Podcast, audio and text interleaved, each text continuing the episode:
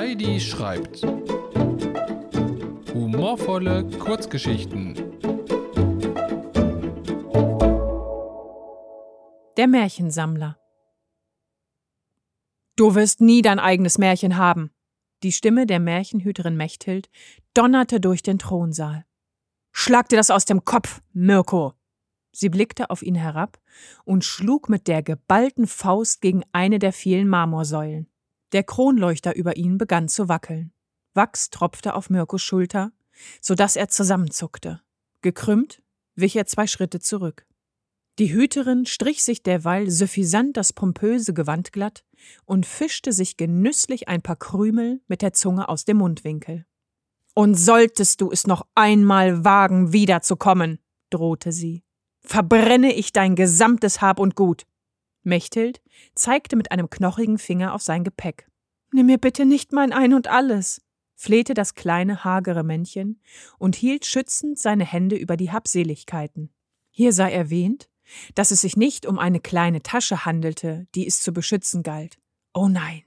Vielmehr war es ein riesiges Sammelsurium aus großen und kleinen Rucksäcken, abgewetzten Beuteln, gar kleinen Schränkchen mit knarrenden Schubladen. Auch ein Vogelhäuschen war dabei. Mirko trug alles geschickt verschachtelt auf dem Rücken, einzig und allein gehalten durch seine Willenskraft und natürlich gut verknoteten Seilen. Mechthild klatschte einmal kräftig in die Hände. Herein stürmten zwei Wachen, die Mirko kurzerhand samt Gepäck unterhakten, so dass seine Beine hilflos in der Luft baumelten. Hinweg mit ihm! Und dass er ja nicht wieder herfinde!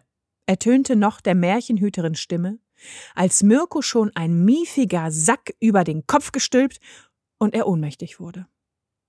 Als er langsam wieder zu sich kam, schwindelte es ihm noch. Seine spindeldürren Finger vergruben sich auf der Suche nach Halt im tiefen Moos. Langsam richtete er sich auf. Ein Männlein steht im Walde, begann er zittrig zu singen. Ganz still und stumm. Er kniff die faltigen Augenlider zusammen und atmete tief ein. Es roch nach Holz, Rosen und feuchtem Gras. Als sich das Leben den Weg zurück in seine Beine bahnte, stand er behutsam auf und rückte sein ausladendes Gepäck zurecht. Dabei löste sich der Verschluss des Vogelkäfigs und heraus hüpfte vergnügt der gefiederte Untermieter. Das hübsche Geschöpf sah Mirko erwartungsvoll an. Oh nein, stöhnte das Männchen. Sein Kopf pochte noch. Bitte nicht singen. Doch da hielt das Vögelchen auch schon sein Köpfchen schief und trällerte aus voller Kehle. Tränen stiegen Mirko in die Augen. Hallo? suchte sich kurz darauf eine liebliche Stimme ihren Weg durch den Wald. Ist da jemand? Bevor das Männchen antworten konnte, flog der Vogel der Stimme nach. Mirko rappelte sich und schlich hinterher. Weit kam er aber nicht, denn er landete unsanft auf seinen vier Buchstaben. Verdammt, schimpfte er und zog eine einzelne Erbse unter seinem Po hervor. Ich muss meine Sachen echt besser verstauen. Er putzte den Dreck von dem kleinen Gemüse und steckte es zurück in den Beutel. Als er seinen Weg fortsetzte, entdeckte er viele winzige Fußabdrücke, die den Waldboden in einen Trampelpfad verwandelten. Als sie verebbten, blickte er in die Augen eines wunderschönen Mädchens, das in der Tür zu einer beschaulichen Waldhütte stand. Der Vogel landete auf ihrem zarten Handrücken. Ist das deiner? fragte sie.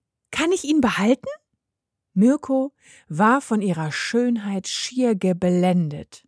Ach, das alte Ding, flötete er mit einer abfälligen Handbewegung. Den kannst du haben. Das Mädchen nickte lächelnd und griff in ihre Schürze. Du schleppst aber eine Menge mit dir herum, mein Lieber. Du musst hungrig sein. Sie zog einen glänzenden Apfel hervor. Hier, den kannst du haben. Er soll besonders schmecken, wurde mir gesagt. Mirko nahm ihn in die Hand. Das ist sehr nett von dir. Woher hast du ihn? Von einer alten Frau. Das Mädchen zwirbelte ihre langen, dunklen Haarspitzen zwischen den Fingern. Sie bot mir schon öfter etwas an. Dieses Mal habe ich nachgegeben, in der Hoffnung, dass sie nicht wiederkommt. Warum willst du ihn nicht selbst essen? fragte Mirko. Ich bin fruktoseintolerant. Und ich eine Nachtigall, antwortete der Vogel. Oh, na gut, hüstelte Mirko und ließ den Apfel in einem seiner zahlreichen Beutel verschwinden. Ein Räuspern erklang hinter dem Mädchen. Mirko machte einen langen Hals. Hast du Besuch? Er entdeckte einen roten Mantel an der Garderobe. Ja, antwortete die Schöne. Eine Freundin. Ehe Mirko zur nächsten Frage ansetzen konnte, stand die Besagte auch schon im Türrahmen.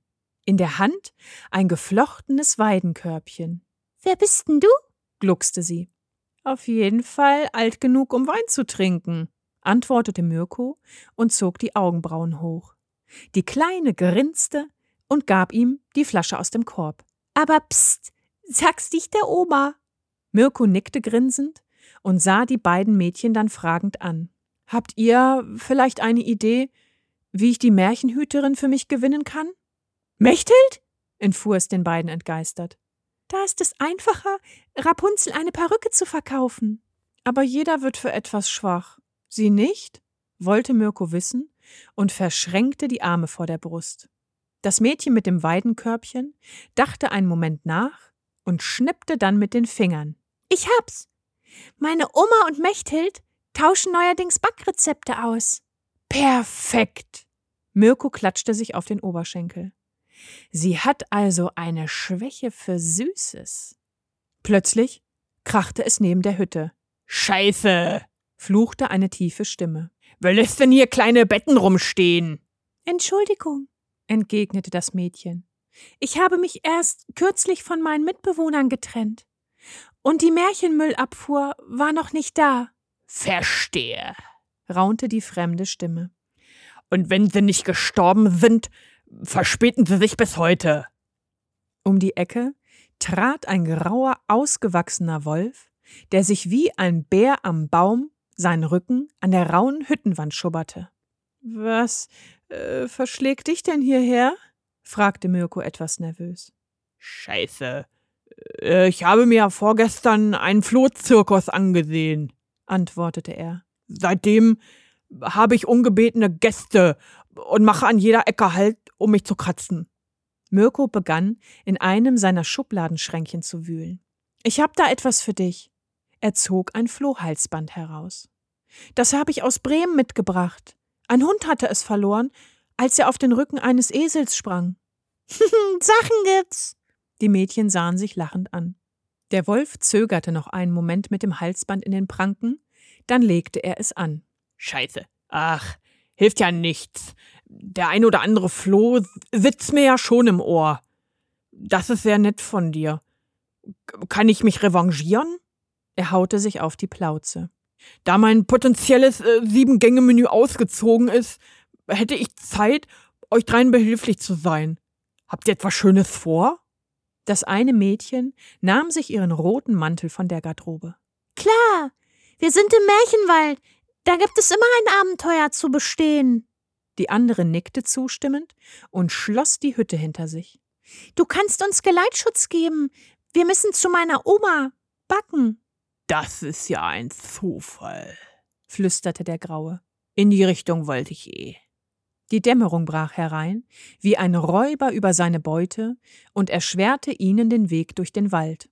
Sie begegneten einem Jungen, der behauptete, von Wölfen aufgezogen zu sein, sahen ein paar Geißlein, die sich panisch vom Acker machten, und bewältigten das letzte Stück mit einem Mädchen, das auf einem Bein hüpfte, denn sie trug nur einen Schuh und beklagte den Verlust des anderen auf einer ganz fantastischen Party. Mirko räusperte sich leise und drückte einen wunderschön glänzenden Schuh tiefer in den Rucksack.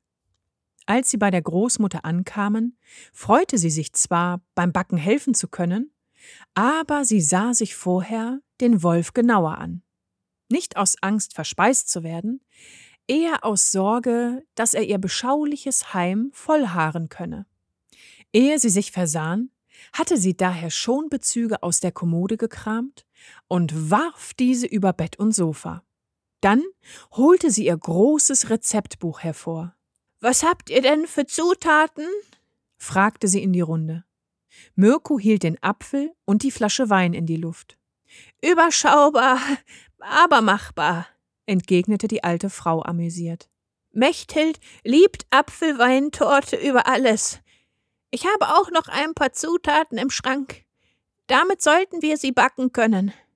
Während der Wolf sich ausmalte, welche der tatkräftigen Leckereien er als erstes verspeisen würde, wurde das Backwerk im Handumdrehen vollendet. Mirko verstaute die Torte vorsichtig in einem seiner Schränkchen. Und wie komme ich zurück zum Schloss? fragte er stirnrunzelnd. Das war die letzten Male mehr Glück als Verstand. Er sah in lange Gesichter. Scheiße. Na gut, seufzte der Wolf, wischte sich den Sabber aus der Schnauze und wandte den Blick von der Großmutter ab. Selbstbewusst ging er auf den Kleiderschrank zu. Ich muss dich enttäuschen, merkte die alte Dame an. Meine Nachthemden werden dir nicht passen. Alle lachten. Der Wolf aber ließ seine Zähne blitzen, öffnete unbeirrt die Schranktür und schob die säuberlich gefaltete Kleidung beiseite. Dreimal klopfte er gegen die Rückwand. Ein Kuckloch sprang auf. Wie lautet der Zaubersatz? quäkte eine Stimme hindurch. Scheiße, Ding dong, die Hexe ist tot, sang der Wolf. Ein Summer ertönte, und die Rückwand des Schrankes öffnete sich wie Flügeltüren. Der Wolf klatschte in die Pranken. Darf ich bitten? Die Zuschauer kamen aus dem Staunen nicht mehr heraus. Und dadurch komme ich zum Schloss? Mirko trat skeptisch einen Schritt in den Schrank. Scheiße. Ja, es ist der direkte Weg versicherte der Wolf und tätschelte unbeholfen Mirko auf den Hinterkopf. Dann bleibt mir nur noch Lebewohl zu sagen, verabschiedete sich dieser, winkte herzlich und nahm nicht nur sein Gepäck, sondern auch seinen Mut zusammen, bevor er selbst gänzlich im Schrank und durch das Portal verschwand. Unversehens fand sich Mirko im Thronsaal der Märchenhüterin wieder, doch dieser sah anders aus. Riesige rot-weiße Zuckerstangen standen neben den Fenstern. Die Fliesen im Schachbrettmuster auf dem Boden waren nun zur Hälfte aus Zitronenkuchen. Auf dem Weg zum Thron musste Mirko aufpassen, nicht bei jedem zweiten Schritt im buttrigen Teig zu versinken. Der Thron selbst war mit einem riesigen Ofenhandschuh überzogen. Mechthild flog auf einem Schneebesen an Mirko vorbei. Was machst du denn wieder hier? rief sie entgeistert. Hatte ich mich nicht klar genug ausgedrückt? Sie bewarf ihn mit kandierten Äpfeln. Hör auf, flehte Mirko. Die verkleben alles. Ich hatte dich gewarnt, kleiner Mann. Ich komme nicht mit leeren Händen. Zittrig holte Mirko die Apfelweintorte hervor. Sie ist für dich? Mechthild bremste abrupt ihr Backutensil und ließ sich zum Männchen herab. Sie schürzte die Lippen und roch an der Torte. Tränen stiegen ihr von dem betörenden Duft in die Augen. Nervös klopfte sie sich auf den Hinterkopf. Dabei brach ihr ein Zacken aus der Krone. Ich schlage dir einen Deal vor. Mechthild kniff die Augen wie runzelige Rosinen zusammen. Du erzählst niemanden von meiner Backobsession und im Gegenzug darfst du dir dein eigenes Märchen ausdenken. Mirko sackte vor Erleichterung das Gebäck in die Knie. Er nickte. Erfinden muss ich es aber nicht erst, fügte er hinzu und legte stolz die Hand auf sein Sammelsurium an Habseligkeiten. Ich lebe schon lange mein eigenes Märchen. Und wie soll es heißen?